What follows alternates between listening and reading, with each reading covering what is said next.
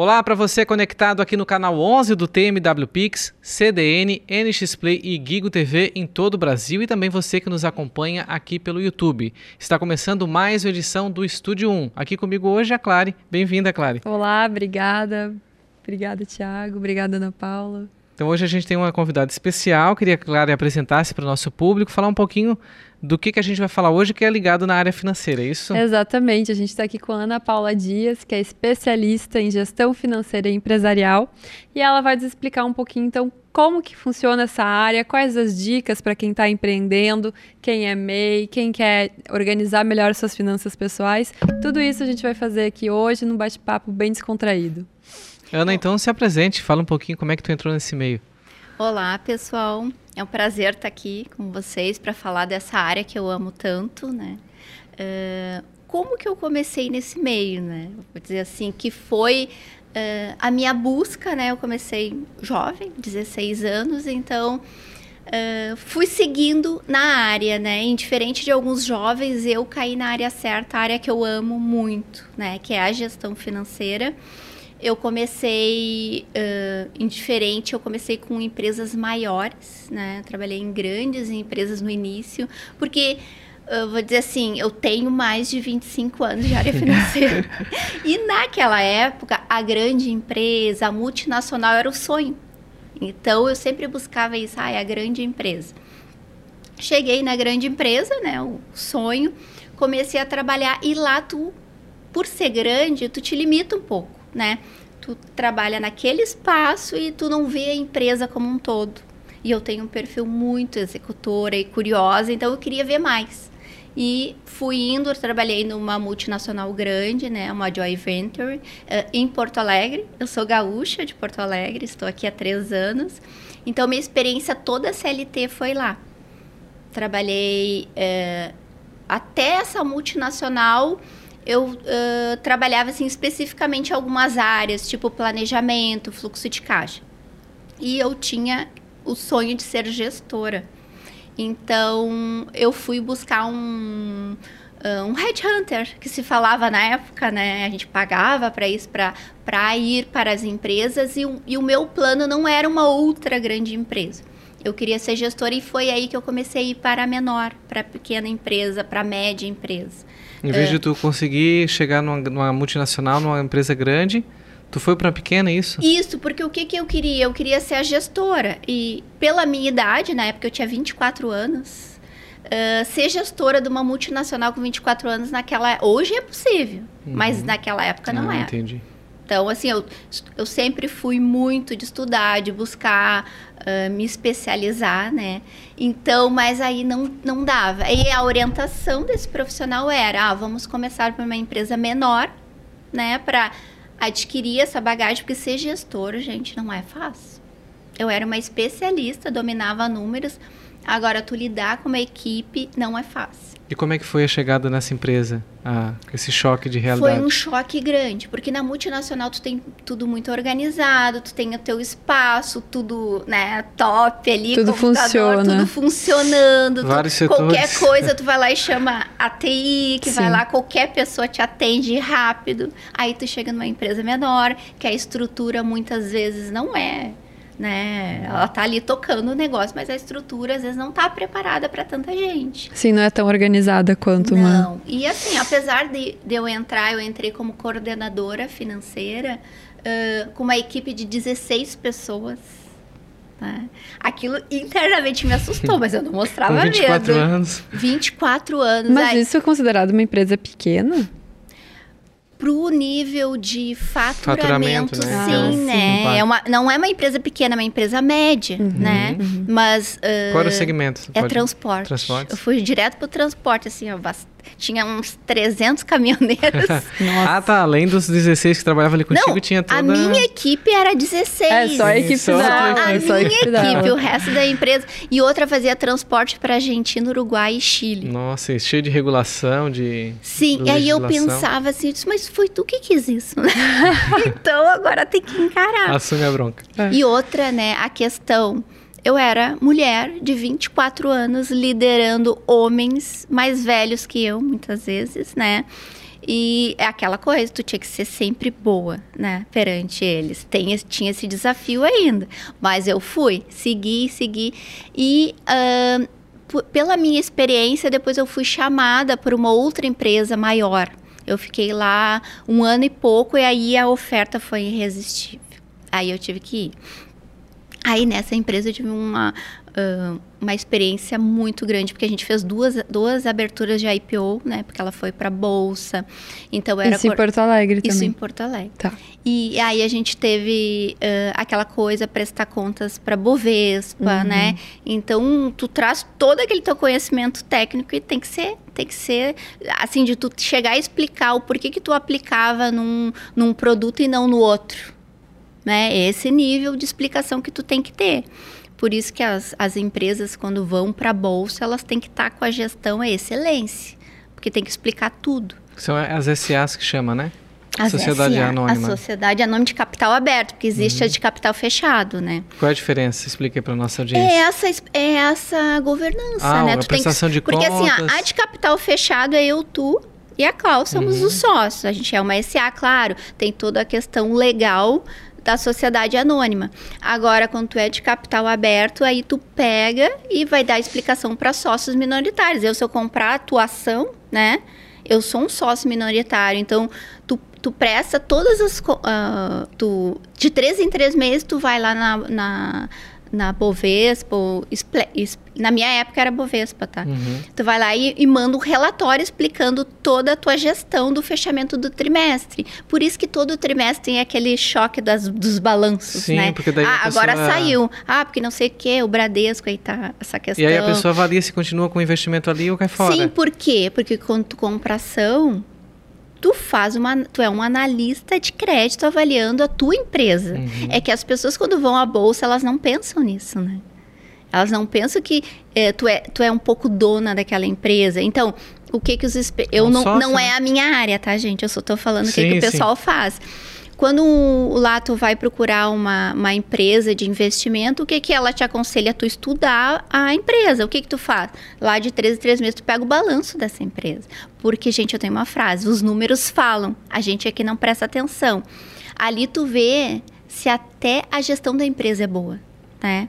Que aconteceu esse negócio aí das lojas americanas. Nós É, a gente ia te perguntar das lojas americanas. Porque Como é a- chegou ni- nesse rombo é aí, que ninguém viu? diz assim abertamente o que, que aconteceu, né? sim. Mas uh, houve, né, uma ah, que se chama maquiar balanço, provavelmente. Uhum. Que ali eu, eu vi uma reportagem que, em vez de esse endividamento tá todo aparecendo ali no passivo, Uhum. ele estava lançado de forma diferente. Mas como eles fecharam agora, ninguém diz nada, eu tava querendo saber no detalhe se alguém chegava e explicasse, né? Sim, sim. Mas não tá muito claro. Tem muitas. é, não vou dizer assim pra ti o que, que houve, porque. Sim, tem não- teorias. Existem teorias, né? É, existe a teoria de é, que, por exemplo, assim, eles recebiam o dinheiro dos fornecedores, que são os pequenos, né? E ali eles não consideravam como endividamento. Ah, por exemplo, É, eu ouvi isso aí também. eles não, eles não lançavam como endividamento, mas na verdade eles têm que pagar o pequeno. Uhum. E aí não tava no balanço isso, né? Então, e aí tava ah, naquela questão, ah, será que a antiga gestão sabia, gente? Não tem como não saber, né? Não tem como uma gestão não Alguém ver dava essa orientação, né? onde é que ali no início era 20 milhões, Uhum, né? é, onde é isso. que tava esses 40 Pois é. milhões? É 40 Agora- bi, né? Agora é, é 40 bi, Bi, desculpa. 40 bi. Era 20 no início. Isso. Como é que tu esconde 20 bi, né? E como é que tu esconde 40? Pois é, eu fiquei pensando também que é uma negligência, né, dos próprios gestores deixarem isso se prolongar é que por tanto tempo. Também existe a teoria da prática contábil, Uhum. né? Ah, eles Também é contadora, né? eu Bom sou explicar. contador. Ah, Olha, gente, contabilidade é isso ou aquilo, né? Uhum. Aí, claro, tu usa é que nem o, o jurídico, né? Uhum. Tu pega as leis e usa como tu quer. Uhum. Aí diziam assim, ah, que usavam uma prática contábil diferente. Uhum. E os gestores sabiam da prática contábil, né? Então eles assumiram o risco, Uhum. né? Porque como que tu esconde 40 bi assim? Ana, Olha, gente, eu queria e- ver pra, pra estudar, porque Sim. isso é um estudo de caso, né? E também tem essa questão de, dessa manipulação, obviamente, para se fortalecer no mercado e incentivar novos investidores, né? Tanto é que teve um, é uma escalada gigante de, bancos, de investimentos, ó, né? Bradesco, Itaú, eu não esqueci, acho que não sei se foi o Pactual, né? Que agora saiu os balanços e aparece o rombo ali da o impacto das americanas. Das americanas na, Nossa. na- Caiu assim Sim. absurdamente. Investidores grandes, né? Ah, então, eu não, assim, ó, gente, não tem como alguém não ter visto, né? Sim. É porque tu pega o balanço, 40 bi deve piscar ali em algum lugar, que eu queria ver esse balanço. Eu, e eles eu também, queria muito eles também ver. tinham a consultoria, né? Que aí tem uma exigência também da, da lei brasileira.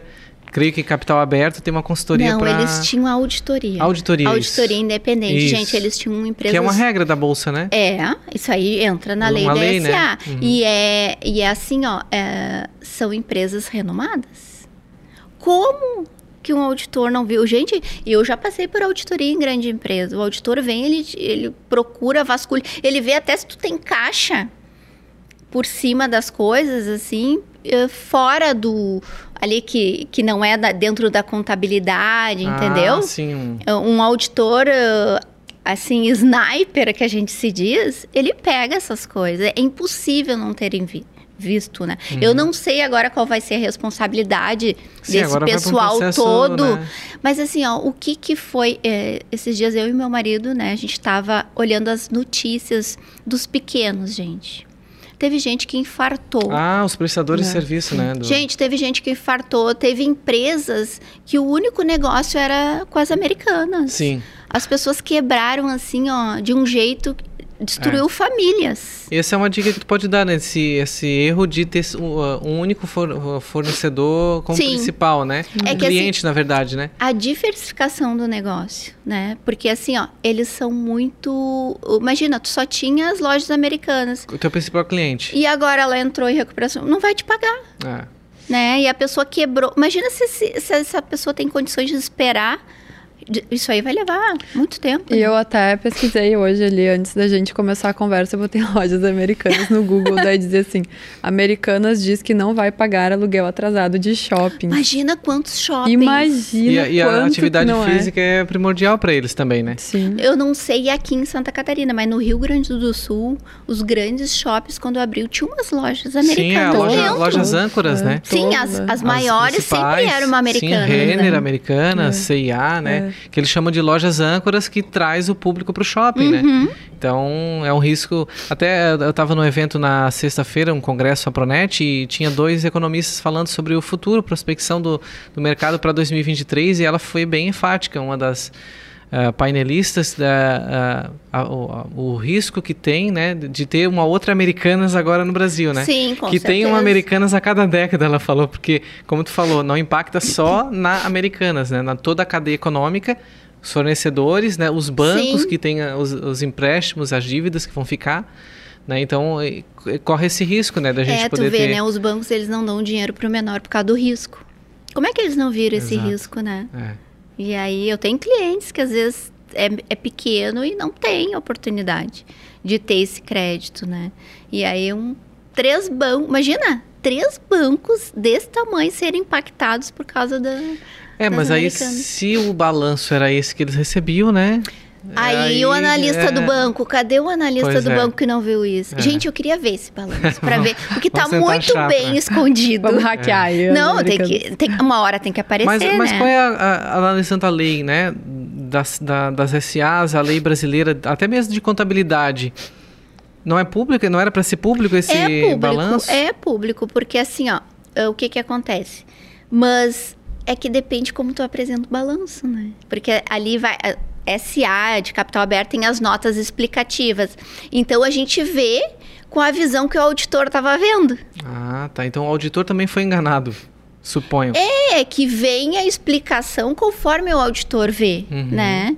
Então, assim, ó, alguém, se aparecesse nesse balanço, ah, alguém, pô, hoje é a comunicação, né? Quantas pessoas pegam para olhar um balanço da Americanas quando é publicado, né? Sim, e a maioria investia porque via o crescimento da empresa. Eu não cheguei a pegar, até tu, quando tu falou, me deu essa ideia de pegar e olhar. Mas ah, se al- alguém ia dar o alerta, ó, aqui tem algum problema no balanço das americanas, né? Uhum. Porque ali tem notas explicativas, onde explica cada coisa. Mas tu explica o que tu quer também, né? Sim, e tu seleciona o que tu quer deixar de lado. É, porque que... o que, que é? O auditor audita o balanço, bota as notas explicativas e todo mundo entra num acordo, né? Uhum. Aí manda para publicar e Todo mundo tu diz a diretoria da empresa. Sim, a auditoria e, e, Porque os dois, assim, o contador assina, a auditoria valida o balanço uhum. e publica, né? Mas Sim. tem que ver o que que, que que não foi publicado, o que que não aparecia ali, que né? Que Só vendo para ver, gente. Isso e aí... acho que isso se relaciona também com aquilo que tava falando do medo dos números, né? Que mesmo agora eles também não querem que se tenha É, mas o pessoal né? desse nível não pode ter medo dos números. Né? o pequeno, sim. sim. O pequeno, ele, ele tem essa cultura. Vai uhum. dizer que Uh, às vezes, assim, tu é criança e diz assim, ah, se tu pensar muito em dinheiro, tu é ganancioso, uhum. tu não, né, não uhum. pode, é feio pensar Sim, em a dinheiro. crença, né? Sim. Gente, não. Né? O dinheiro é que move tudo, né? Claro, tu, assim, ó, é, tu não pode é usar para o mal, vamos se dizer assim, uhum. assim, mas o dinheiro leva tudo, os números levam tudo. A gente, eh, tu pode ver tudo. Esses dias eu estava até olhando um reels assim dos comediantes, né, que eles tudo é dinheiro né? Aí ele estava dando os exemplos, a nossa vida é só dinheiro, tudo tem que pagar, uhum. né? Para fazer qualquer coisa Sim. é dinheiro. Então a gente não pode ter medo dos números, né? E por exemplo, que eu estava explicando para vocês, a minha jornada foi assim: eu vim para cá para ser consultora e eu queria continuar no médio grande, né? Aí eu cheguei no meio da pandemia e fui uh, pessoalmente não dava, né? Imagina ainda mais uhum. em Garopaba, né, gente? Não, não menosprezando a cidade, mas é muito menor que Porto Alegre. Sim. Tudo Sim. fechado. Sim. Aí o que que eu pensei? Eu disse, eu vou pro digital. Ah, a tua ideia era prestar eh, serviço Eu queria local, localmente. porque assim, ó, eu não, nunca fui pro digital. E aí, em, em 2018, né, que a gente estava conversando, Sim. eu comecei a ir para esse mundo de influência né? Eu disse, hum, é interessante porque eu tava me preparando para vir para cá. E eu pensei assim, gente, não vai ter uma grande empresa para mim trabalhar. Eu pensei assim, eu vou ficar um ano ou dois, né? Então eu tenho que começar a me preparar para o novo mundo. Aí começou, e essa empresa de tecnologia que eu trabalhava, eles eram da mídia digital. Uhum. Era, ele, embora ser tecnologia, eles tinham as publicidades na mídia digital. Sim. Então, daí esse mundo começou a me dar um estado. Imagina, eu vim de grandes empresas corporativas, aquela coisa do terninho, do. né? Imagina aparecer, Deus o livre. E aí que eu comecei a ver o que, que acontecia, imagina analisando números, era uma coisa nova. E aí que eu conheci Joel J, uhum. né? E aí comecei a seguir o Joel, porque Quem disse, é o assim, Joel J? Conta pra é, nossa pois audiência. é, conta, ele é um... É que o Joel J é um, um hum. grande influência de alta performance, tá? Nadador, né? Isso. E nadador, isso. ele era nadador. Atleta, e o Joel, eu brinco, eu comprei na planta, porque quando eu conheci o Joel, ele não era o sucesso que é hoje, uhum. né? Então eu comecei, com, eu, eu, eu não me lembro como, eu não sei se foi no Instagram que eu vi ah, ele. Ah, tu conheci, não conheceu ele pessoalmente? Não, não, não conheci, eu fui conhecer agora há pouco. Tá. Aí eu comecei nesse meio, porque assim, ó, eu sou muito disciplinada, né? Eu, eu, eu gosto da minha vida regrada e eu tenho um objetivo, né? Então eu vi que a alta performance ia me levar para esse objetivo. Então, aí eu comecei a seguir o Joel, a ler os livros dele.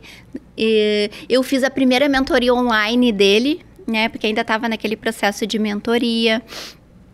E aí eu vim eh, lá em Porto Alegre. Aí quando eu vim para Garopaba e estava no meio de uma pandemia, eu disse, ah, agora não tenho que pensar, eu tenho que ir para o digital. Sim. Aí comecei pro Instagram. Tu viu meu Instagram no início? Jesus.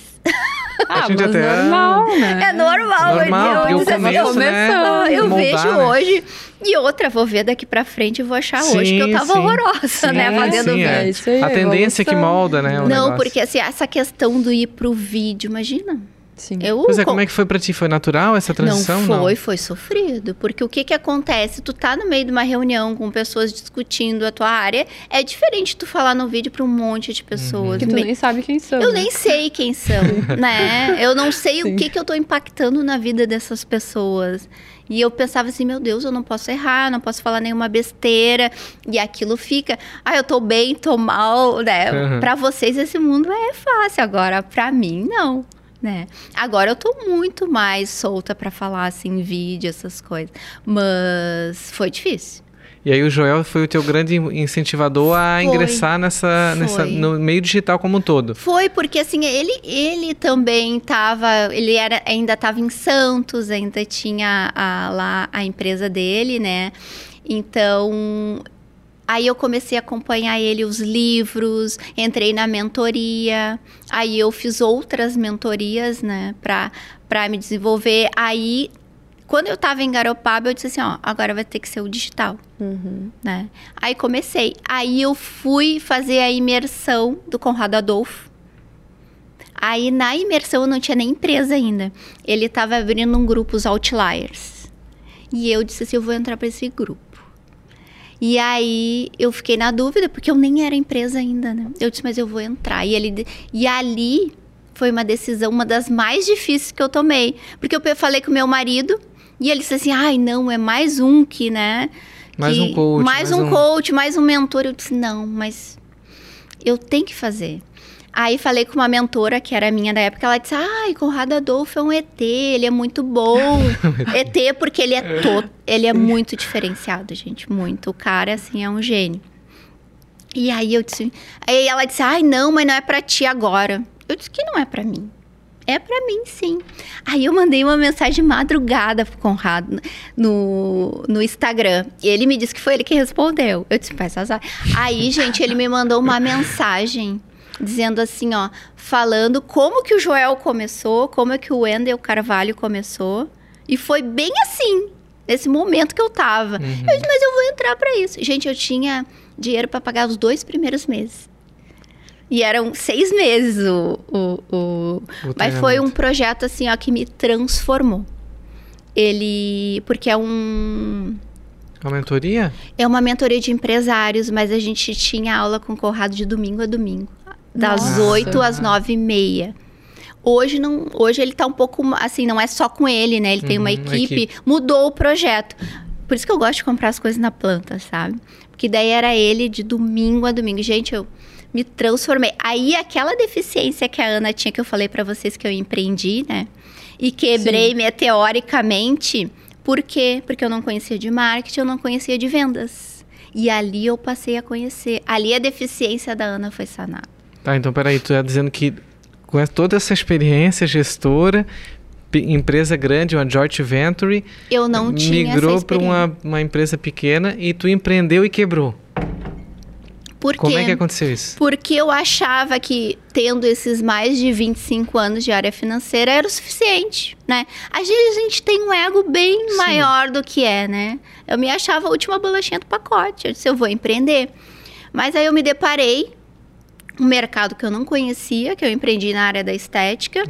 As pessoas que eu tinha também não, não contribuíram muito, né? Teus colaboradores? A equipe que A eu equipe, montei, aham. né? Porque é uma área complicada, tem muita vaidade. É difícil. Tem pode marcas pe- já conhecidas no mercado tem também? marcas conhecidas, mas assim, ó, é, é mais assim o grupo. Tu tendo um grupo é muita rotatividade, muita vaidade, né? É, e acho que também, né, Ana, tu tava ali numa, num setor super segmentado e de repente tu abre uma empresa e tem que aprender a vender aquilo também, né? Isto. E outra, eu não sabia vender, eu não Sim. conhecia de marketing.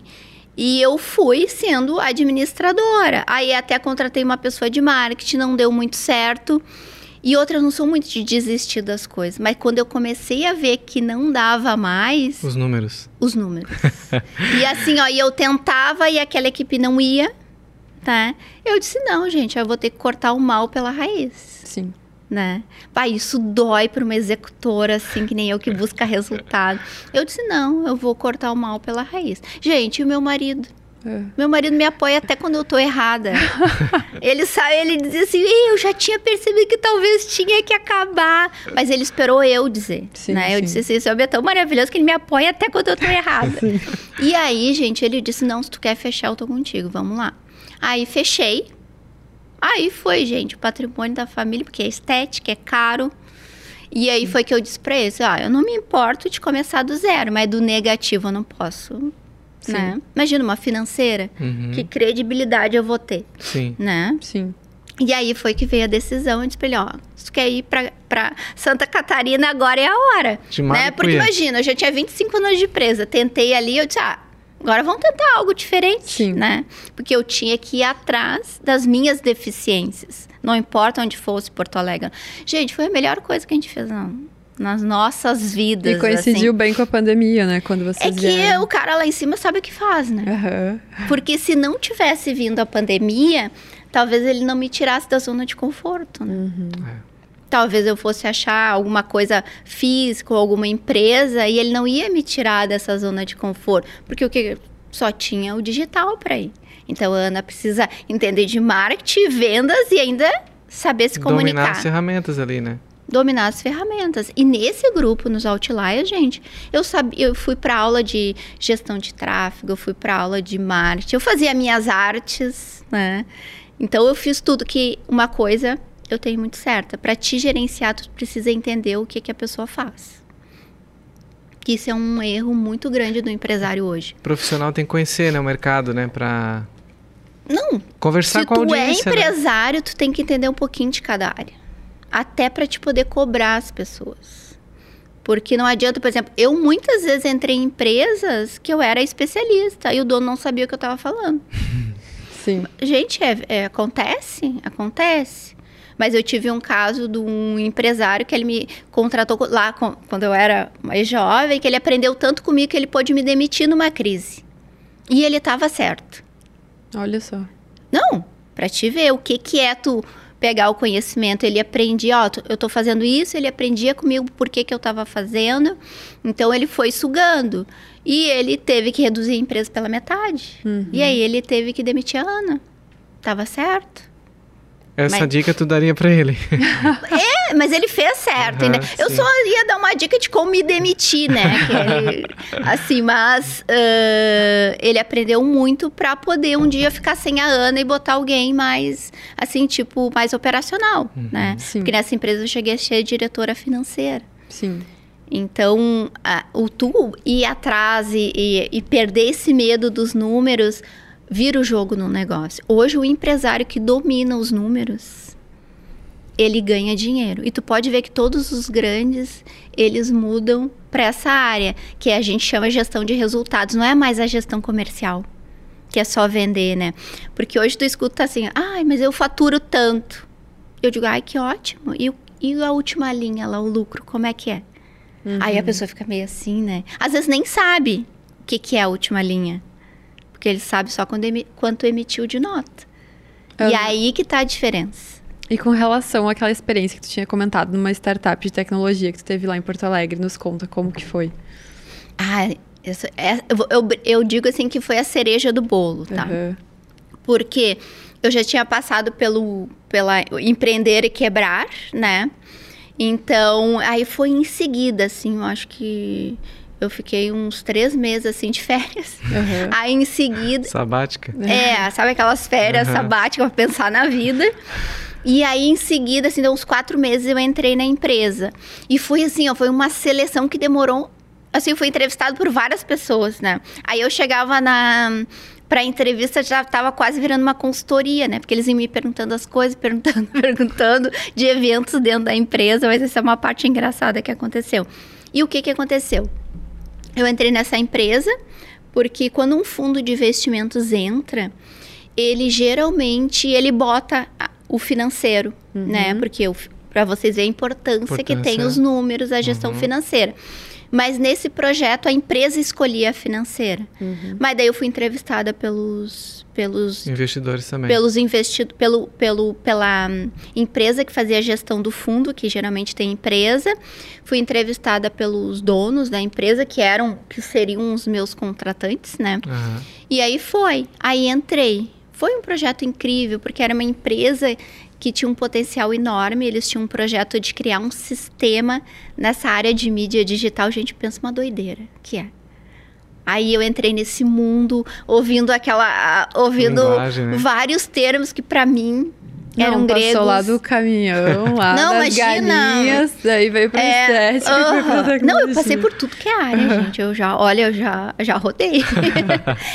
e aí, entendendo os termos que eu chegava em casa, eu tinha que estudar aqueles termos, e é o termos hoje que a gente usa. Aham. Que é o nosso mundo hoje, né? Pra te ver, isso foi em 2018. Cinco anos atrás. E foi muito. A pandemia, então, foi. Porque já era tendência, né? Já era, era tendência. tendência. Né? É, e que hoje é consolidado, É. né? Hoje É, já e A pandemia empre- só acelerou esse processo. É, e essa empresa estava à frente disso. Por isso que ela estava sendo investida por um fundo. Uhum. E aí vem a questão ah, de ah, prestar contas para o fundo, né? Todo mês, gente, todo mês. E ali ó, não era só simplesmente entregar um balanço.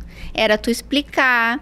ah, eu explicava pelos números. E os gestores, por exemplo, gerente comercial, de marketing, explicavam a operação, né? Existia um conselho de administração que foi uma experiência incrível, né? Tu pensa assim, era ouvir gente grande falando de gestão de empresa e coisas assim que tu nem imagina, né? De tu olhar numa gestão, eles vinham, né? Porque eram três conse- conselheiros e gente assim com muita experiência.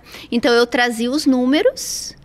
eh, o- o- os sócios traziam a parte operacional, a gestão em si, e eles ou eles acrescentavam muito, né? Ou cortavam algumas coisas.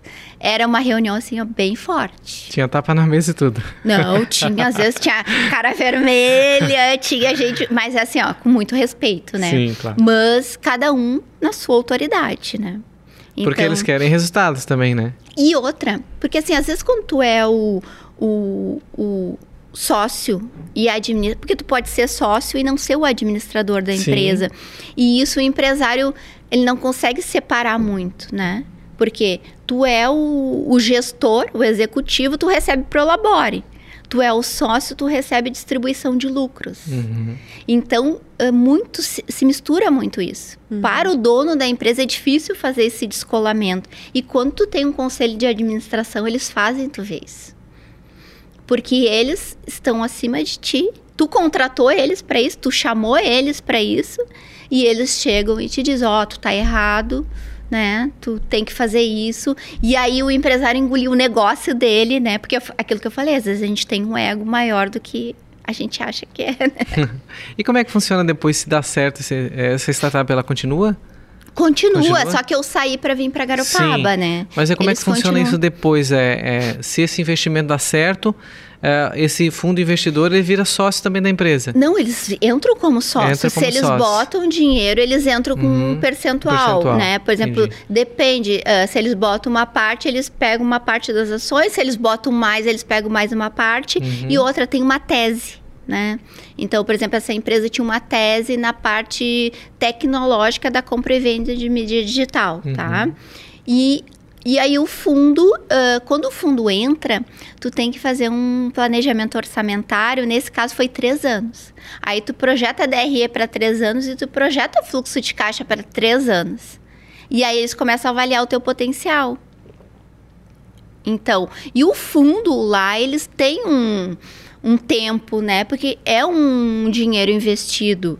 Ou eles vão vender, é, até tem contrato, né? Ou eles vendem para os sócios, ou eles vendem para ter- terceiros, muitas vezes até para o exterior, né? Mas a tese tem que acontecer. Então, o- os sócios apresentam essa tese para o fundo, né? Como vai ser esse projeto, quanto tempo, o dinheiro que vai dar de retorno. Porque é um investimento, né, que o fundo está fazendo. Sim, claro.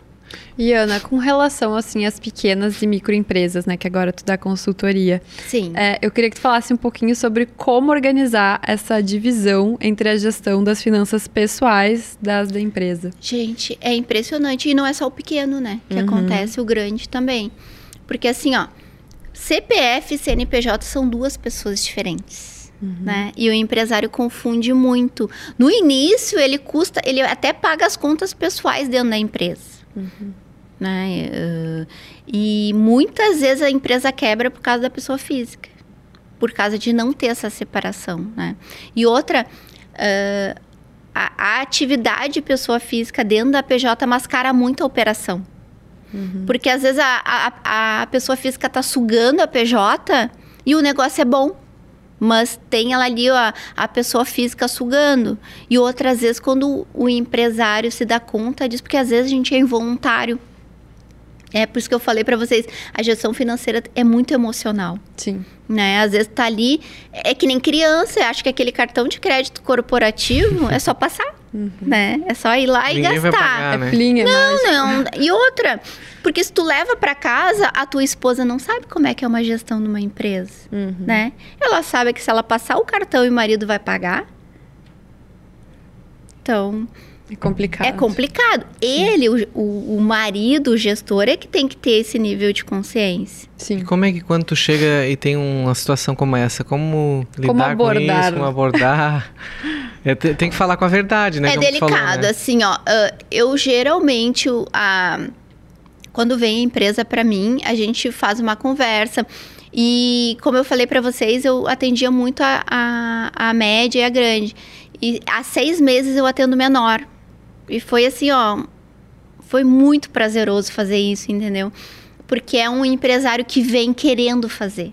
Né? Às vezes o grande ele não se dá conta da importância dos números, às vezes ele quer terceirizar, ele não vem com aquele coração que o menor vem. Uhum. Né? O menor vem, uh, às vezes porque ele é obrigado, porque senão ele vai quebrar, ele está em perigo, ou ele sabe da importância e quer. E mas a vontade ele... de crescer também, né? A vontade de crescer. E acredita muito também. E ele vem, a, a, o medo dos números é muito, é muito menor do que a vontade de crescer ou a dor de quebrar. Uhum.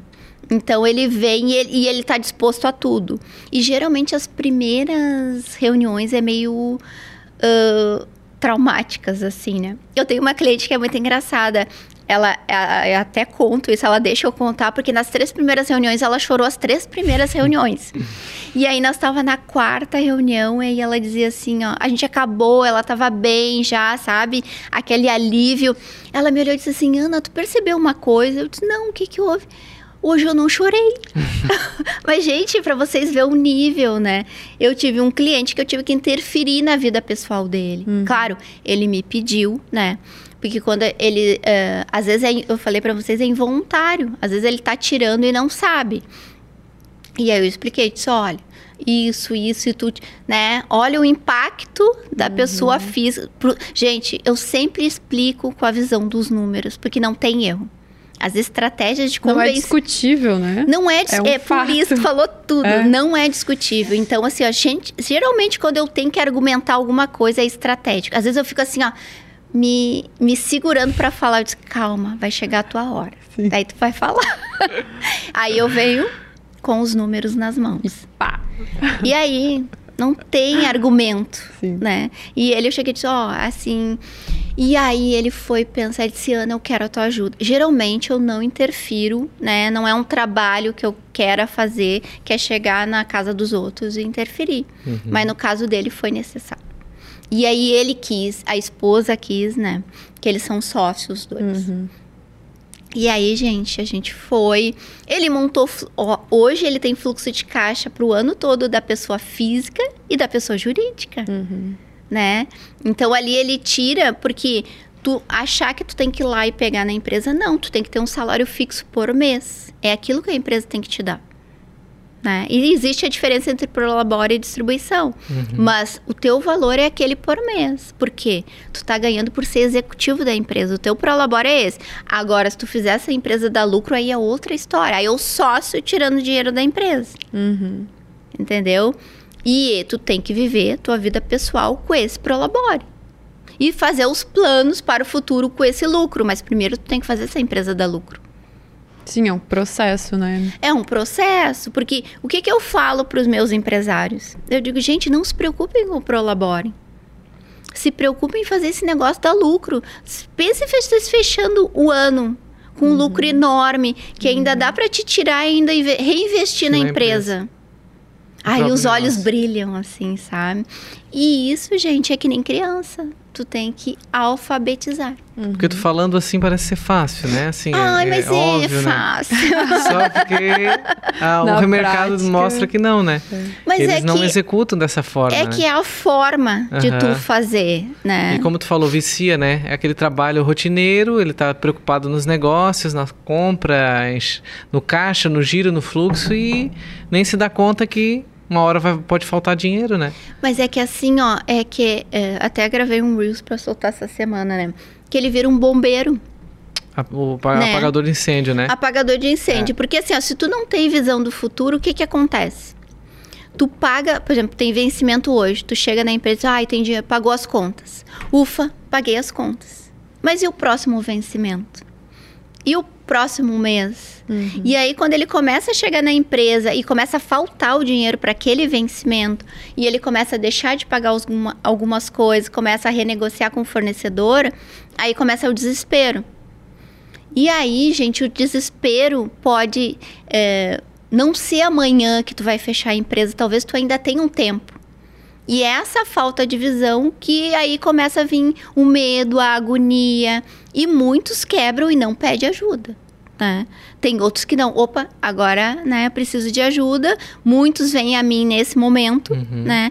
Mas é esse, esse um, é esse momento que o empresário tem que analisar muito.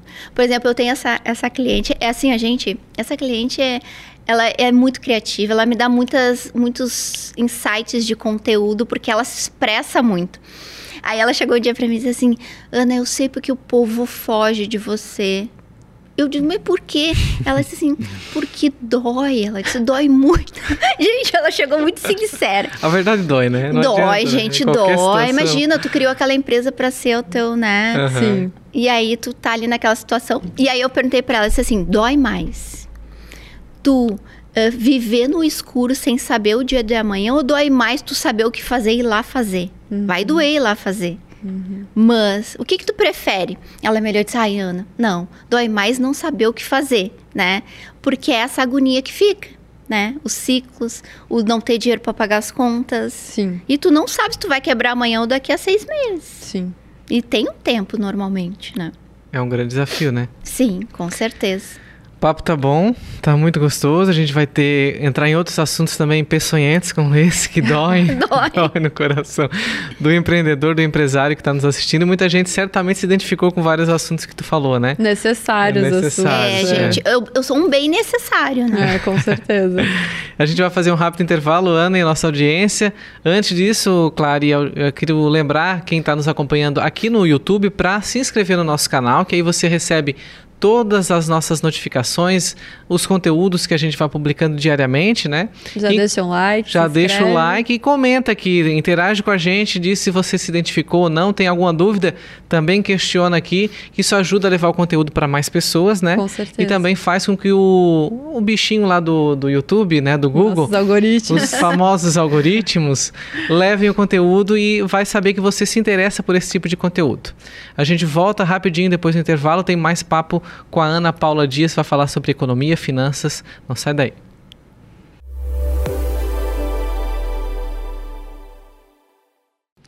Estamos de volta aqui com o Estúdio 1. Antes da gente retornar ao nosso papo com a Ana Paula Dias, quero uh, falar mais um recadinho paroquial, que além do YouTube, a gente também está no Spotify.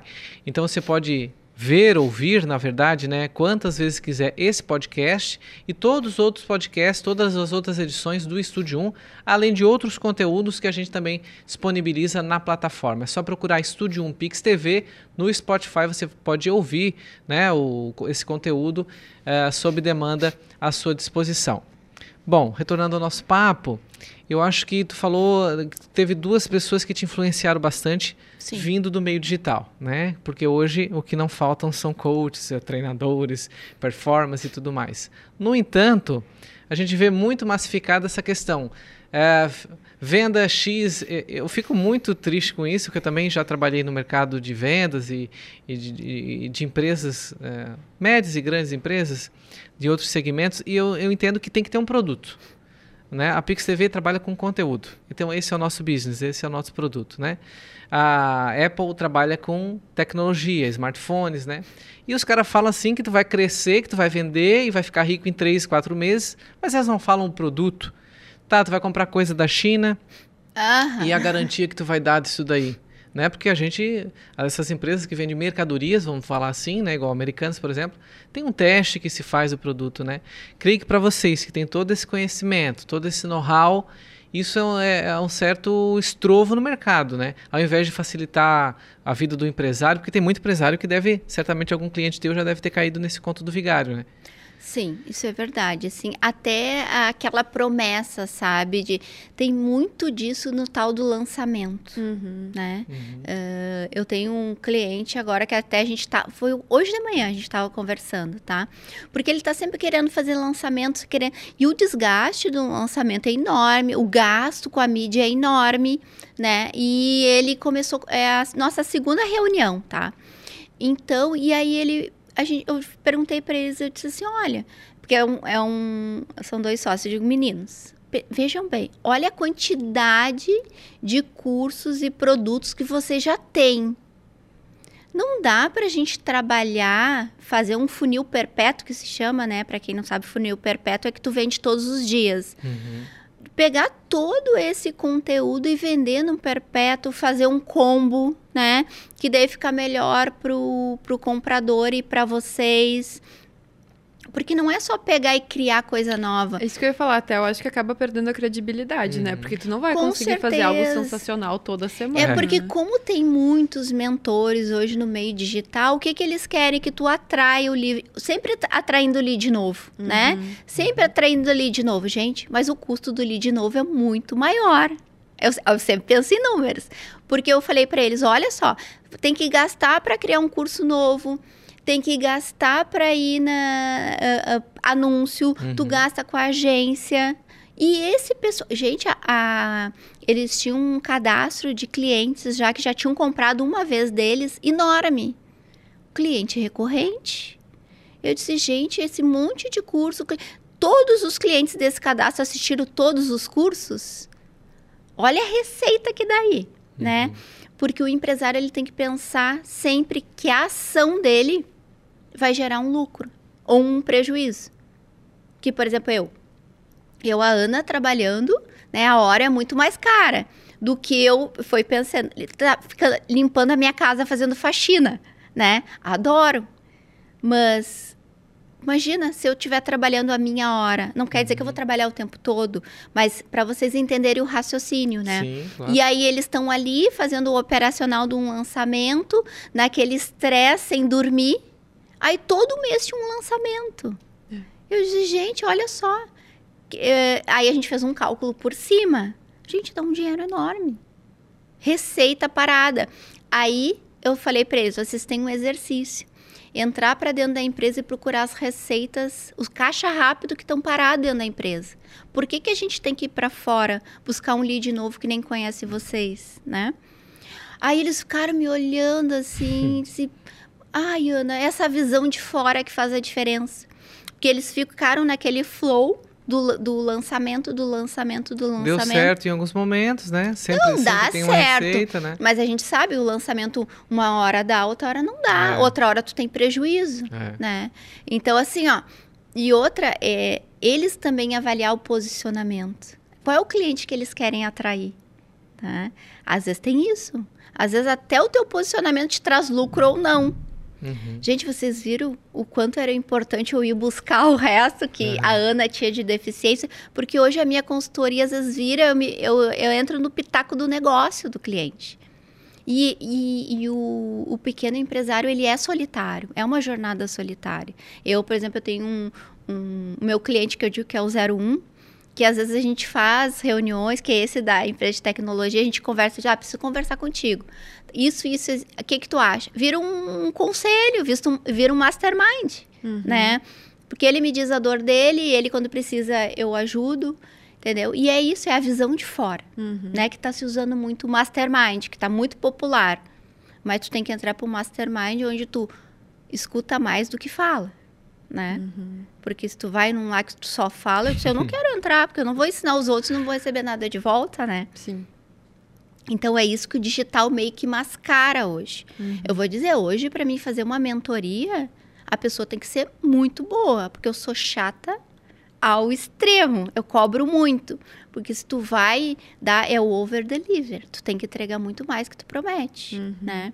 E a gente, quem vem de grandes mentores, Joel J, Conrado Adolfo, agora eu tô fazendo mentoria de neurociência, gente. Uhum. Tô com a mentora a doutora Érica Belon, fantástica. Então, assim, ó, a An- eu fui para estudar as pessoas que eu queria ver a, neuro, a neurovendas, né? Neurovendas, uh, gestão de pessoas através da neurociência. E aí eu fui a, na mentoria com a Érica, eu percebi que a Ana tinha deficiências e a Ana estava impedindo a empresa de crescer. Uhum. Então eu tô há seis meses nisso, fiz perfil comportamental, né? Então eu vi ali a minha, aí eu, aí vem o choque do, dos teus defeitos, né? Mas tu só faz a empresa crescer se tu te arrumar, se a tua pessoa física se arrumar. Corrigir os defeitos. Né? Corrigir, né? porque tu vê os empresários que estudam alta performance. Aí a alta performance sempre me acompanhou, né? O acordar às 5 da manhã, tem gente que me chama de louca. Que eu vou, eu acordo às 5 da manhã, eu vou treinar, eu vou fazer crossfit, eu vou correr, né? Depois eu. Por quê? A minha cabeça sem isso não funciona bem. Uhum. Né? Eu fico. Se eu, se eu parar de fazer isso, eu fico cansada, eu, fico, eu não, não tenho criatividade. Então, eu descobri como é que eu funciono bem. Né? E foi tudo isso os meus mentores. Agora, essa, essa mentoria da neurociência, assim, ó, tá me abrindo um leque enorme. Aí, o que, que eu tô fazendo? Eu tô identificando nos meus clientes, teve um que eu já mandei lá para fazer análise comportamental. Ele adorou, porque ele tem um potencial enorme, só que ele não consegue. Sabe quando tu fica na zona de conforto? Uhum. E não vai? Alguma coisa está te impedindo. Né? Sim. E aí toda essa experiência, essa bagagem te auxilia não só o, o teu cliente, mas como você mesma, né? A tua gente, própria empresa. A gente né? fica analisando o outro, fica pensando, ó, tal coisa, tal É um espelho também. É né? um espelho, porque é. eu disse assim, ó, o meu cliente vem com medo da uhum. gestão financeira, mas eu também tenho meus medos. Sim, né? sim. E esses meus medos impedem a minha empresa de crescer, sim. né? Então, é, é, aí agora eu tô na. Eu fui para neurociência, não tinha mais nada para fazer. Sim. ah, mas assim, isso dá uma abertura, porque aí tu, uh, tu aprende como tu vender, qual o público, qual o cliente que tu quer? Uhum. Eu sei. Qual comunicação, gente, que tu tem que ser? O jeito que tu falar, o tom de voz, como tu tem que ser, tem que ser boazinha, tem que ser má. Gente, isso é, é fantástico esse mundo, né? O comprador, a gestão de pessoas. Quem é que tu vai contratar para tua empresa? São Não muitos detalhes, é. né? Nossa. Gente, é um mundo muito, sabe? Uhum. Como que tu vai ter alta performance se tu não souber nada disso, né? Uhum. Como é que a Ana vai fazer uma empresa dos outros crescer é. se ela nem sabe como é que ela funciona. Tu é Ana, a vitrine, né? Do, do... Eu sou a vitrine. É. E em que momento que os teus clientes geralmente te procuram? Assim, ó, eles me procuram quando eles já estão no estado. Assim, ó. Ou eles acham que estão ruins, tá? Alguns achavam que estão ruins e não estavam tão ruins. Uhum. Ou estão em estado assim mais. Vou dizer assim, que eles têm dinheiro só para pagar consultoria. Mais e é, sabe assim, aquela última. último suspiro, uhum. que é o dinheiro para pagar os seis meses de consultoria, né? E, e às vezes não é bem assim. Ai, eu fico tão feliz quando a gente recupera. Pois é, deve sabe? ser um resultado positivo, assim, né? Ó, Conseguir mostrar as informações, foi. esclarecer. Tu sabe que a decisão de passar para o pequeno foi assim, ó, fantástica, porque Uh, e foi muito o Conrado que foi me levando, sabe? Uhum. Porque eu, ah, eu, o médio, eu domino. Eu, é que assim, ó, a gestão financeira eu posso fazer de qualquer nível. Eu disse, uhum. ah, eu vou pro grande, né? Eu tenho o ego, olha o ego, uhum, né? Eu é. sou, eu entendo, eu vou pro grande. Mas assim, o grande, às vezes, ele não valoriza isso né? Ele não valoriza as conquistas. E o pequeno, quando ele vem, assim, ele quer muito. E aí eu fui, fui decidir criar um, o meu método esse hoje, né? Que é pro, pro pequeno, que é através da imersão do caixa, tá? E aí o meu funil era fazer um workshop, eu fazia durante o sábado. E aí, gente, no meu primeiro workshop teve uma empresária, eu não me lembro qual foi o, o estado. E ela veio assim, ó, tão agoniada. E ela, e ela veio com muitas dúvidas, muitas. Presencial? Não, foi online. online. Ela veio com muitas dúvidas, muitas perguntas. Ela enriqueceu o meu workshop de um jeito, porque o workshop foi muito teoria e estudo de caso, porque ela uhum. vinha e ela pensava na empresa dela e ela vinha trazendo e eu ia fazendo ali tipo uma mentoria, ela aproveitou o momento. Ali no workshop, sabe? Ela enriqueceu muito. E aí, gente, no final, eu agradeci. Ela me agradeceu de um jeito e ela começou a chorar. E eu, sabe, me deu aquela coisa, eu disse, meu... E aí eu brinquei com ela, eu disse, eu nunca imaginei que no workshop de gestão financeira ia ter choro no final, para dar uma acalmada, Sim, né? Quebrar o gelo. É. Pra quebrar o gelo. Ela disse, Ana, tu não sabe o que tu fez por mim, gente, só quatro horas. Nossa. E aí eu disse assim, ó. Aí eu cheguei pro Conrado e disse assim, ó, agora eu sei o que tu sente. né? Uhum. Porque ele atende as pequenas empresas. Eu disse, é isso que eu quero para mim. E, E aí- o que, que é a imersão da caixa que tu falou agora? É, o que, que que é esse teu essa método. metodologia? Do, do, Imersão do caixa, né? Do caixa da empresa, né? Ah, é que assim, ó. ãh, agora em São Paulo eu fui fazer um, um treinamento que é o Metodizei, tá? Que é da Mari Coelho, que ela. O que, que ela faz?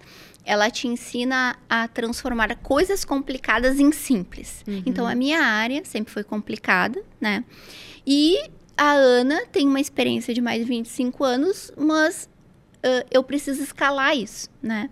Então eu preciso criar um método. Aí eu criei um método para o pequeno empresário, né? Que ela me clareou muito a minha ideia de como, porque eu tenho muita coisa dentro da minha cabeça, eu brinco, eu tenho que tirar e fazer um, botar no computador.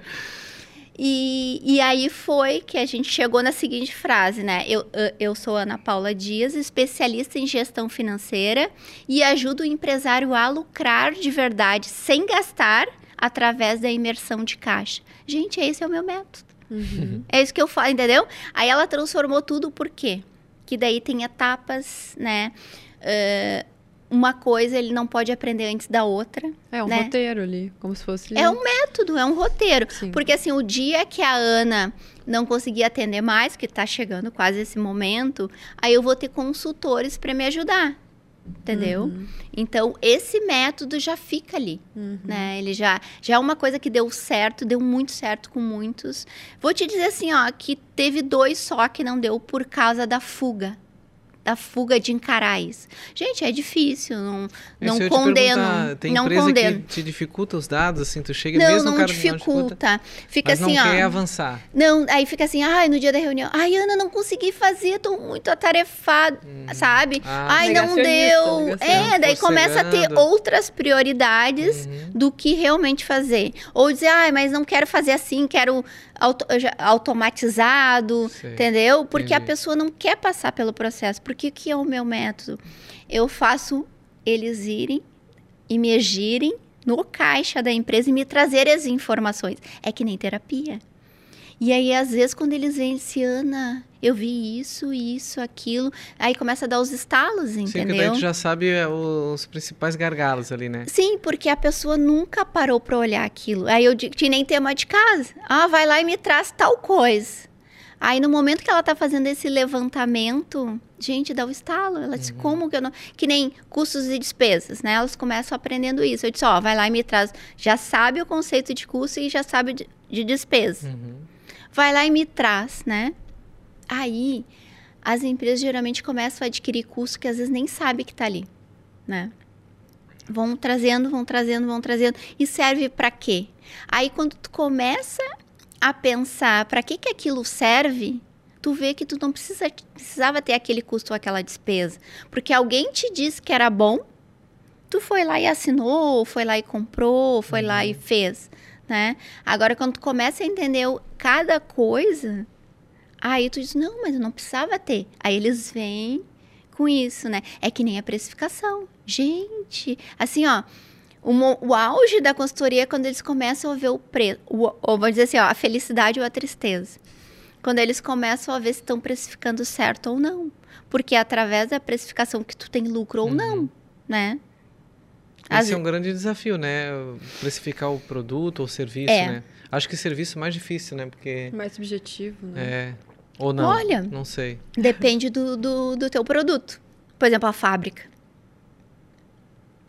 Precificar tem custo de fabricação, tem custo de produto vendido, é uma escala grande, Uhum. né? Mas o serviço tem muito a hora, né? Tem uma cliente que agora a gente está... Que ela iniciou a questão, porque ela vende produto e vende hora. E ela tem procedimentos, tem horas... ela atende, por exemplo, uma hora e tem outros que é rapidinho. Uhum. E ela disse, Ana, e agora?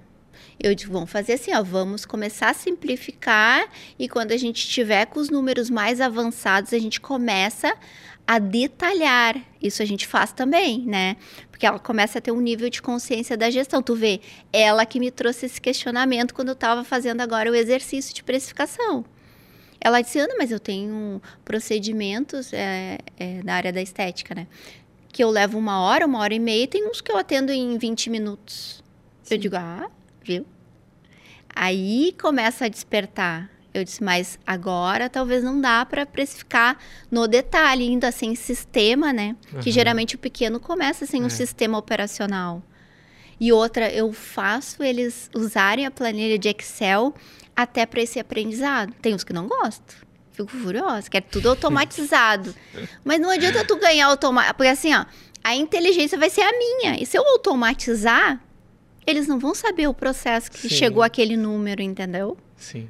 E o é. período do teu método é sempre seis meses? É que assim, varia? ó, eu, não, geralmente fica mais, tá? Ah, tá? Mas é que assim, ó, seis meses é o mínimo, mínimo para te começar a ver um uhum. resultado. Entendi. Não, normalmente no segundo mês já tem resultados, tá? Sim. Mas é o resultado da clareza. Né? Uhum. Começo a ver. E outra, a, a, tu começa, tem que ter fluxo, tem que ter precificação, tem que ter indicadores, tu tem que entender um pouquinho de básica de contabilidade, né? Cada negócio tem que ter o seu indicador, não é pegar qualquer indicador. É aprender esse processo. Ana, e essas demissões massivas, assim, nessas grandes empresas de tecnologia que estão rolando agora, a Dell, a Microsoft, Google, o que, que tu achou Yahoo disso? Yahoo anunciou agora. É, é que o que, que acontece não é que a empresa tá mal, tá? Uhum. É, a empresa tem o seu planejamento. Uhum. E outra, os acionistas querem um lucro, né? Os famosos dividendos. Os famosos dividendos, gente. Então, assim, ó, Uh, por exemplo, os meus empresários, agora novembro, dezembro, eles começaram a, a, não um planejamento como uma empresa dessa faz, uhum. mas eles começaram a planejar o fluxo de caixa deles para um ano. Uhum. E ali sai uh, meta de vendas, ali sai se tu vai contratar mais gente, ali sai o quanto vai sobrar do teu caixa. Uhum. Olha só a época da demissão dessas empresas. Todas elas já estão com o planejamento orçamentário pronto. Então, eles têm uma meta. Porque, claro, as startups têm muito boom, aquele de receber dinheiro do fundo, e às vezes as teses não são aquilo lá, essas coisas, né? Tem muito disso. O fundo erra também, gente. Erra pela ideia, vai como tu vende, né? Então, assim, e essas empresas também fizeram, terminaram o seu planejamento orçamentário, o fluxo de caixa disse, opa, né? Não, a gente não vai ganhar tudo que a gente vê. Ou a gente não vai vender tudo que a gente imaginava. Aí começa. Eles não devem ter cortado só funcionários. Sim. Devem ter, claro que aparece porque é o impacto humano. Sim, é. Mas eles devem ter cortado outras coisas, eles devem ter deixado de comprar, devem ter deixado de investir, porque a última linha é o que importa. E esse pessoal conhece bem, uhum. né? Então... Diferente do pequeno, eles conseguem analisar as Não, e antes, né? Por exemplo, com antecedência. O orçamento em setembro, outubro, o pessoal já começa a se movimentar das grandes empresas, né? Dezembro, quando eles saem de férias, já sabe como é que vai ser o próximo ano. Uhum. Então, isso faz toda a diferença. Agora a gente tem um crescimento exponencial de, principalmente nos últimos três anos, vamos dizer assim, da, de pessoas migrando de CLT para PJ, né? E isso impacta na criação de MEI, né? Microempreendedor individual. Sim. Esse público tu também atende ou mais são microempresas? Não, a MEI eu não atendo, tá? Eu atendo a micro, que já está uhum. mais estruturada, porque a MEI, ela é uma pessoa física meio que independente, né? Sim. E outra, eu vejo muito a MEI uh, quebrando as regras da MEI, né? Ela não cuida o, o, limite que tem ali anual de faturamento, ela pode ter só um funcionário. Geralmente ela emite a. Ela não emite as notas, né? Uhum. E outra, gente, o meu cliente, ou ele faz tudo certinho, ou ele não é meu cliente. Entendeu? Sim porque uh, tem muito essa coisa de, das empresas. Tu já viu assim, a empresa cria várias empresas para fugir dos impostos. Uhum. Gente, daí ela fica com um, problema administrativo gigante. Imagina, se uma empresa é difícil, imagina três, né? Mas é a mesma operação. Sim, as mesmas pessoas fazem. E ela cria esse monte de empresa para fugir da tributação. Uhum. E às vezes é mais fácil ela ter uma bem gerida do que criar e a outra gente. O planejamento tributário é fundamental, tu pode pagar menos imposto, mas tu tem que saber como fazer. E, e, não falta uma orientação, né? Tu que é formado em contabilidade, da, da, própria contabilidade que presta esse serviço, porque às vezes, ah, ele quer assim, o dono quer assim. Não, é, às vezes né? eu vejo muito a contabilidade oferecendo, oferecendo. também. E outra, né? Uh, tem a contabilidade que Oferecendo é... o quê? Uh, migrar criar ou criar outra outro... empresa. Ah, entendi. E outra, não falando mal do meu, do, da Sim, não, é- contabilidade, Aham. mas tem contabilidade de vários níveis, né? Tem contabilidade que atende só o pequeno. Uhum. Tem contabilidades que não tem empresa de lucro real. E o Isso. lucro real é o top das empresas, né? Ali, e outra, quando tu faz o orçamento, no final do ano, tu simula os três regimes tributários, né? E aí tu escolhe pro teu, tu como gestor financeiro, não tô botando a culpa na contabilidade, Sim, porque sim. o gestor financeiro é o responsável por isso junto com a contabilidade, de chegar a simular a tributação e decidir. Por exemplo, dos meus clientes eu tenho isso. Eu tenho um caso de um cliente que é, que é esse o 01, que ele é de tecnologia e a o, eh, ele exporta ele exporta serviço, tá? Pro Google, vamos dizer assim. Porque o Google dá para falar assim. né? Aham. E a nossa legislação brasileira ela favorece muito o exportador, né? E ele tem um crédito tributário enorme, né? Ele vai, a gente valida. Eu comecei com esse processo na empresa que eu trabalhei de tecnologia. O contador hoje que é o meu parceiro era contador dessa empresa e nós começamos a estudar esse planejamento tributário para esse tipo de empresa. Uhum. Só que daí eu saí, né? E hoje esse cliente, o esse meu parceiro é contador dele e ele é do mesmo ramo. E eu disse para ele assim, eu disse, agora vamos validar esse nosso método. E eu disse para ele assim, só que quando tu tem crédito tributário, geralmente o cliente ele compensa, né? E aí se chega lá a Receita Federal bate, ele tem que pagar com juros e multas atrasados. Eu disse para ele não, vamos pedir o dinheiro de volta para a Receita Federal. Né? Aí tá validado o nosso entendimento, porque a gente foi muito na lógica do regime tributário, né? E aí, o ano passado, gente, ele teve 100 mil reais devolvido pela Receita Federal desses créditos tributários. Ele ficou tão feliz que agora ele tá esperando desse ano. aí ele me fechou dezembro. Eliana, tu acha que quando... Eu disse, ai, não começa, não começa. Eu disse pra ele. Só quando tiver tudo fechado, validado, a gente vai mandar e tu sabe, eles que vão decidir se vão devolver ou não. Uhum. Ele, não, eu sei que eles vão devolver. Mas pra te ver, ele virou lucro real. E na Aham. empresa dele é só ele, por enquanto. Uma pessoa só? Pra Nossa. te ver que não é quantos tem ou Sim, quanto tu sim. fatura. Sim. É o regime que te favorece. É o que tu vai Uhum. pagar menos imposto pela tua operação. E hoje, eh, por esse medo da gestão financeira, por esse desconhecimento, o contador e o gestor não se conversam. Pois Né? é, o próprio mercado cria essa barreira, né? Da... Não existe, por exemplo, assim, às vezes o contador nem. É que assim, ó, também o pessoal quer pagar uma micharia pro contador É, e quer ter o melhor tributarista do mundo, né? Uhum. Sim, não dá, não gente. ter, não né? dá. Né? Por exemplo, quando eu chego no meu cliente, eu já pergunto: quanto que é a tua mensalidade para contabilidade? Aí eu já sei o, o que que. Porque eu cobro, né, do contador, eu, Uhum. eu ajudo o empresário a estruturar essa cobrança para o contador. sim. Se ele paga uma merreca, o contador não vai entregar um- um- uma solicitação ali a fino, né? Aham. Agora, se ele paga o justo, sim. Aí a gente vai atrás e cobra o contador, né? Sim. Mas Tem que ser realista também. é né? que ah, ah, o empresário às vezes bota muita culpa na contabilidade, mas ele tem uma responsabilidade enorme e ele não sabe o quanto, né? E também a contabilidade depende de muitas demandas da empresa, né? A- As informações. A contabilidade não vai lá pegar as informações, né? Não, se tu não manda, Se- eles, se a ah, não algum- manda. o meu cobra. tá? Exatamente. Ele tem, eu disse assim, ó, por que, que ele é meu parceiro, tá? Porque eu sou chata. Ele é pior que eu. então, assim, sabe aquele. Ele já deixa ali só pra me chutar gol. Sim. Ele entrega tudo como eu quero pra área, porque a gestão financeira tem muito análise da contabilidade. E muitas empresas não fazem isso. Né? Eh, Tu ganha muito, eh, enriquece muito a tua gestão financeira analisando a contabilidade. E ele já sabe como entregar na época, por exemplo, fechou esse mês, até o dia 10 ele já me entregou os balancetes do mês fechado, né? E no formato, né, porque o plano de contas eh, ele tem uma regra contábil, mas tu pode ajustar algumas coisas. Então a gente ajusta já para vir gerencial para o cliente, entendeu? Então, é por isso que eu digo, ele deixa ali só para mim chutar gol e, e, e eu sei e confio no trabalho. Então, quando eu entro no cliente, eu, eu tento que a contabilidade dele faça isso também, Uhum. entendeu? E aí, às vezes, eles me odeiam por isso.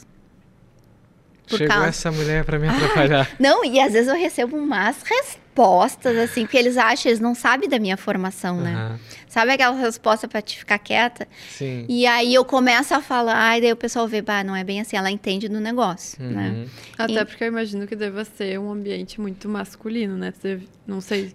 Já foi. Aham. É, eu Eu acho que fico tem muito bastante- feliz porque já foi, já foi.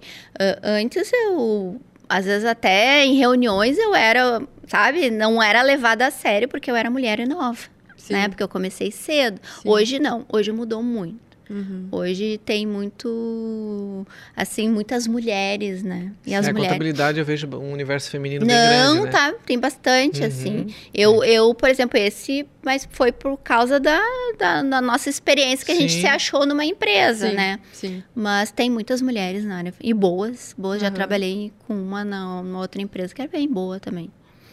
Legal.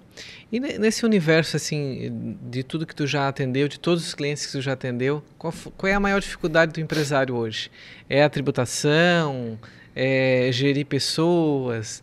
É entender o mercado? Ai, é difícil essa pergunta. Porque tem várias, né? Tem, o empresário, tem. nossa, são muitas É que assim, dificuldades. ó, por exemplo, o- a empresa que eu pego hoje, tá? É muito a tributação. Nessa virada de ano que eu recebi de pedido de socorro, de gente desenquadrando do simples, de pagando multa. Por quê? Ele não fez e a contabilidade também não fez. Ou a contabilidade fez do jeito dela e ele não viu, né? Então, eu recebi muitos, muitos pedidos dessa forma, tá? De tributação. E até porque é um universo que, às vezes, as contabilidades não estão preparadas, né? Uhum. Até quando se contrata uma, é muito importante ver, né? Com quem... Qual é a bagagem desse... Se tu quer uma contabilidade estruturada, porque às vezes a, a pessoa está começando, ela só quer pagar pouco para contabilidade, né? É. E só quer que ela... Sim, só quer dar um ok ali, né? Não, é porque assim, feito. que hoje Obrigado, a legislação te obriga a ter um É, contador, exato, sim. exato. né? Tem até aquela questão do para ter o teu domicílio PJ, tu pode comprar o endereço de alguém, entendeu? É Uhum. bem desse estilo. A pessoa quer que só que o contador vá lá e se responsabilize por ela, né? Mas daí tu não pode exigir dele uma gestão tributária, tu não pode exigir que ele te ajude em questão de pessoas. Eu tenho cliente porque o contador não viu, ele tem que pagar uma multa enorme da folha de pagamento. Uhum. Então, até no momento que tu tá crescendo, tu tem que ver quem tá te assessorando, né? E essa- essas propostas de regulação, né, de unificação de impostos, isso vai facilitar a tua, a tua visão, assim, pelo que tu, tu tem conversado com os empresários e com o mercado? Reforma tributária, Ah, eu acho que isso olha, vai facilitar? só vendo pra crescer vai sair, né? Pois é. Porque, olha, eu escuto isso É, há um bom dos anos. Aham. Facilitaria, né, para a contabilidade. Mas é complicado, assim, de sair, né? Aham. Porque, por exemplo, agora mudou o governo. O governo de agora pensa diferente do anterior. Sim. Então, por exemplo, ia aumentar o limite do simples, da MEI, né? E o governo que entrou agora, ele não é muito da questão do, do virar PJ, ele é muito mais CLT, né? Então, talvez esse limite da MEI já não vai aumentar, Uhum. né? Vai deixar, é melhor tu estar dentro da empresa do que virar PJ, Uhum. né? Então, tem muita, tem muita política por trás, né? Sim. E é, e é complicado que a gente vê de uma profissional que lida diariamente com os empresários, né? Que a, a- a resposta foi enfática, né? A tributação é o principal. É, é. E desafio, outra, e né? às vezes o, o pequeno, ele até nem pode se regularizar. Porque ele se, se ele for, ele quebra, Uhum. entendeu? Por isso que muitos negócios começam na clandestinidade, né? Sim. Porque se ele for seguir todas as regras, Nossa. tu é MEI, né? Por exemplo, tá em 81, 81 mil. 81 mil É. no ano. Se tu começar a passar disso, tu tem que virar simples. Aí tu tem que ter contador, tu tem que ir lá na prefeitura, vai fazer não sei o que, não sei o que, não sei o que. Alvará, daí tu tem que ter um sistema para emitir nota. Uhum. Então, Sim, de repente nem compensa, não né? O ganho que tu vai compensa. ter. E daí é melhor ele ficar não declarando toda a receita dele, Uhum. porque não compensa, né? E nós não estamos incentivando isso. Não, não, não estou incentivando, gente. É só uma Só a realidade, né? realidade, é. Porque eu acho que se. Eu sempre acho que tu certo, fazendo uma gestão certa, tu cresce. Sim.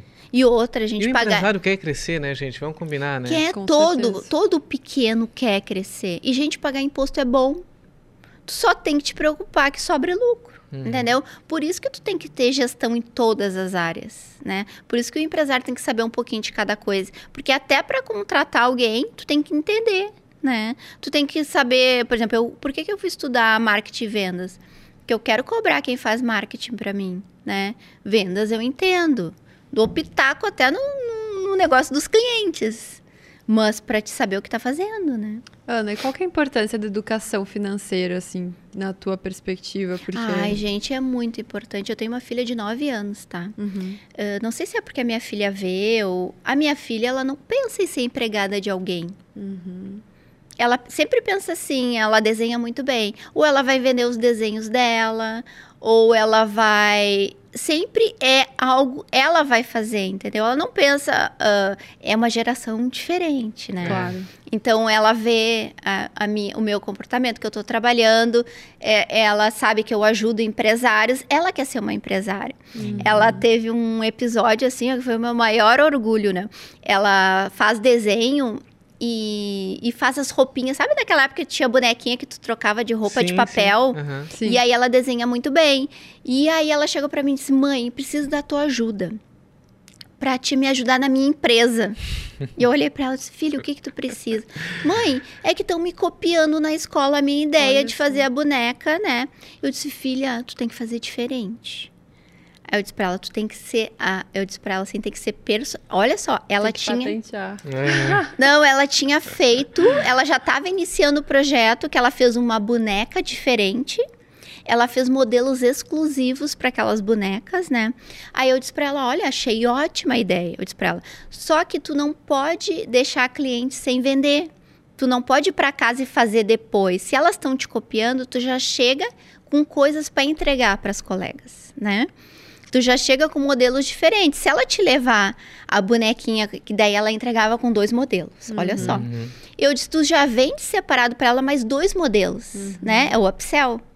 Tu já vende para ela dois modelos, porque daí quando a concorrência quiser te copiar, tu já vendeu para essa cliente. E aí ela só vai querer modelos diferentes da boneca. Ela ficou me olhando. Gente, ela criou até o um nome da empresa. Nossa, qual que é o nome? É arroba uhum. Vicky Paper Cute. Uhum. E aí uhum. ela tava querendo copiar um da internet. Eu disse, não, filha, nome é exclusivo, uhum. né? E a gente foi indo, foi indo do que. E foi as duas discutindo. Olha, gente, eu discutindo com a minha filha o nome da empresa dela. Sim. Mas para vocês ver, o pensamento dela é isso. Por quê? Porque ela tem uma educação financeira. Uhum. E tem que vir da escola, é. gente. Não tem que ter esse medo a minha filha tava tudo, ela é o meu meu, vamos dizer assim, o meu piloto, né? Uhum. Ela guardava o dinheiro dela numa bolsinha. Ela tinha mesada. E aí aquele dinheiro foi ficando um volume grande, né? Eu disse, filha, nós vamos abrir uma conta corrente para isso, né? E aí ela ficou, ela ficou muito feliz, né? Aí abri a conta para ela, né? E aí a minha filha aplica no CDB. Não. Olha Já só. tá investindo no mercado. Aí ela diz, aí para ela, gente, isso é normal quando ela fala com os colegas. Uhum. Mas como que tu não tem um cartão? É. Como que tu não aplica? Tu imagina se a gente vem desde os nove anos discutindo isso, Sim. o empresário não vai quebrar a empresa dele porque ele vai gastar todo o é, dinheiro da empresa. É muito importante, né? né? Ele não vai ter medo de aprender com alguém gestão financeira para fazer a empresa dele crescer, né? Porque Sim. nós, eu, por exemplo, tinha educação de Deus o livre, né? Eu venho de uma família humilde, imagina. Eu é, sempre fui atrás querendo trabalhar. Aí tu é visto como ganancioso. É. Não, Não é eu queria mudar a minha realidade, é. né? Sim. Sim. Ah, essa crença de que o dinheiro é, é, é maldoso, o dinheiro é. Que é feio, feio que é ruim, é, né? É, é muito da, da, nossa cultura mesmo, né? Não, é cultural. E que bom que isso tá mudando. Mas né? tá mudando, gente, é. tá? Porque eu não sei que uh, quem já está vendo esse processo educa os filhos diferentes, é, né? Sim, sim. Não, eu não me importo que um dia ela vai ser CLT de alguém, mas ela criou já essa cultura, sim, né? É. De... Essa consciência mesmo. Não, tu vê jovens aí que já ganham muito mais que eu. Sim. né? Como é no meio digital. É. E outra, ela tem essa coisa do digital, né? Sim, Para é, ela faz parte da vida é, dela. Sim, ela Já nasceu, estão conectados, né? né? Ela Já- nasceu já assim. nasce assim, né? Com a mãozinha assim, né? A nova geração. Não, e outra, ela ensina coisas que, né? Aí nós tava vendo, é, eu usando o CapCut pra editar vídeo, ela disse, mãe, Uhum. tu usa o mesmo aplicativo que eu. Eu disse, Filha, tu usa isso? ela sim, mãe, pra fazer meus vídeos de desenho. Olha só. Ela faz vídeos de desenho pra botar no TikTok. Uhum. Aí preocupada quantos seguidores, olha só. É. E eu fui aprender agora isso. É um- é- eu não sei se é o bom ou o mal desse século, né? Essa questão É, da, da- mas é que assim, ó, não tem como a gente evitar, né? não Uma tem. coisa que eu vi assim, ó, diz, ah, vou ter que cortar o digital. tô- tô- Claro, ela estuda, tem né? Ela lê, aquilo, eu né? adoro, amo livro físico, ela também. Ela é muito meu espelho, assim, né? Sim. É, mas assim, ó, dizer pra ela, ah, não, tu não vai poder pegar o celular se ela vê a mãe dela o dia inteiro trabalhando É. no celular. Sim, não Né? tem como. É, o, É o exemplo, É o exemplo, né? a gente fala É o que exemplo. o outro não faz o que tu fala, ele faz o que É, tu faz, né? é. Então isso aí é. Gente, tudo. é impressionante. Eu aprendo muito com ela para ensinar os meus empresários, né? Porque eu adoro o livro físico. O meu marido já é o digital, já é o Kindle, já é o celular, o computador. Eu adoro físico também. E ela chegou para ele e disse assim: pai, a mãe tá sempre estudando, sempre com o livro na mão, tu não lê um livro. Olha só. Uhum. Aí ele explicou para ela, disse: não, filha, aqui o livro do pai, mostrou o Kindle. Ah, porque daí ela, ele Ela acha acha que ele não era lê. uma tela, É, Ele não lê, Aham. entendeu? Sim. E ela lê também, a gente tem assinatura de livros para ela. E aí ela viu o Kindle, mãe, eu quero ler um livro aqui. Nesse... Aí eu baixei um livro para ela ler no Kindle. Ela gostou de ler no Kindle, porque ela é digital. Sim, já vai se moldando pra esse universo também, é, né? gente, é impressionante. É. E, é, e isso eu vejo muito para a educação financeira, né? Sim. Hoje tem, tá muito em alta a questão dos investimentos, né? É. Isso até eu ia te perguntar que me chamou a atenção, que tu falou assim, ah, ela investiu no CBD, No CDB. CDB, e aí eu li que 29% dos brasileiros ainda investem na poupança. Gente, se vocês olhar os juros da Pois poupança. Isso que eu ia te perguntar. É Vale quase a nada. Não, É o meu sério. marido, eu descobri que ele tinha dinheiro na poupança. Eu disse, mas tu vai tirar agora. ele, ai, mas. é, Aí eu comecei. Imagina. Mais uma coisa cultural, né? É, Cultural. totalmente Por quê? cultural. Porque nossos pais botavam dinheiro na poupança. Uhum. Aí eu, eu fiquei pensando, meu Deus, eu tô ensinando os empresários, meu marido em casa bota dinheiro na poupança. eu disse pra ele, não, daí expliquei. Aí agora ele quer investir, quer o- olhar ações. Viu os resultados, né? É, essa coisa do investimento, tá? ah, se confunde muito, porque tu tem que saber o que tu faz para investir, né? E outra, eu já tive casos de empresário tirar dinheiro da empresa, ah, os negócios mirabolantes. Aí ele pega o dinheiro da empresa, que é da operação, e perde, Uhum. porque ele não sabe o que tá fazendo.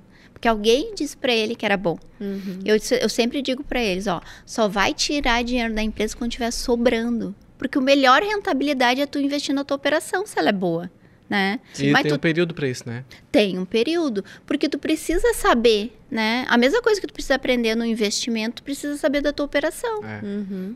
Que foi que eu disse eles, não se preocupem com o Prolabore, sim com a distribuição de lucros. Uhum. Isso aí é o investimento, né?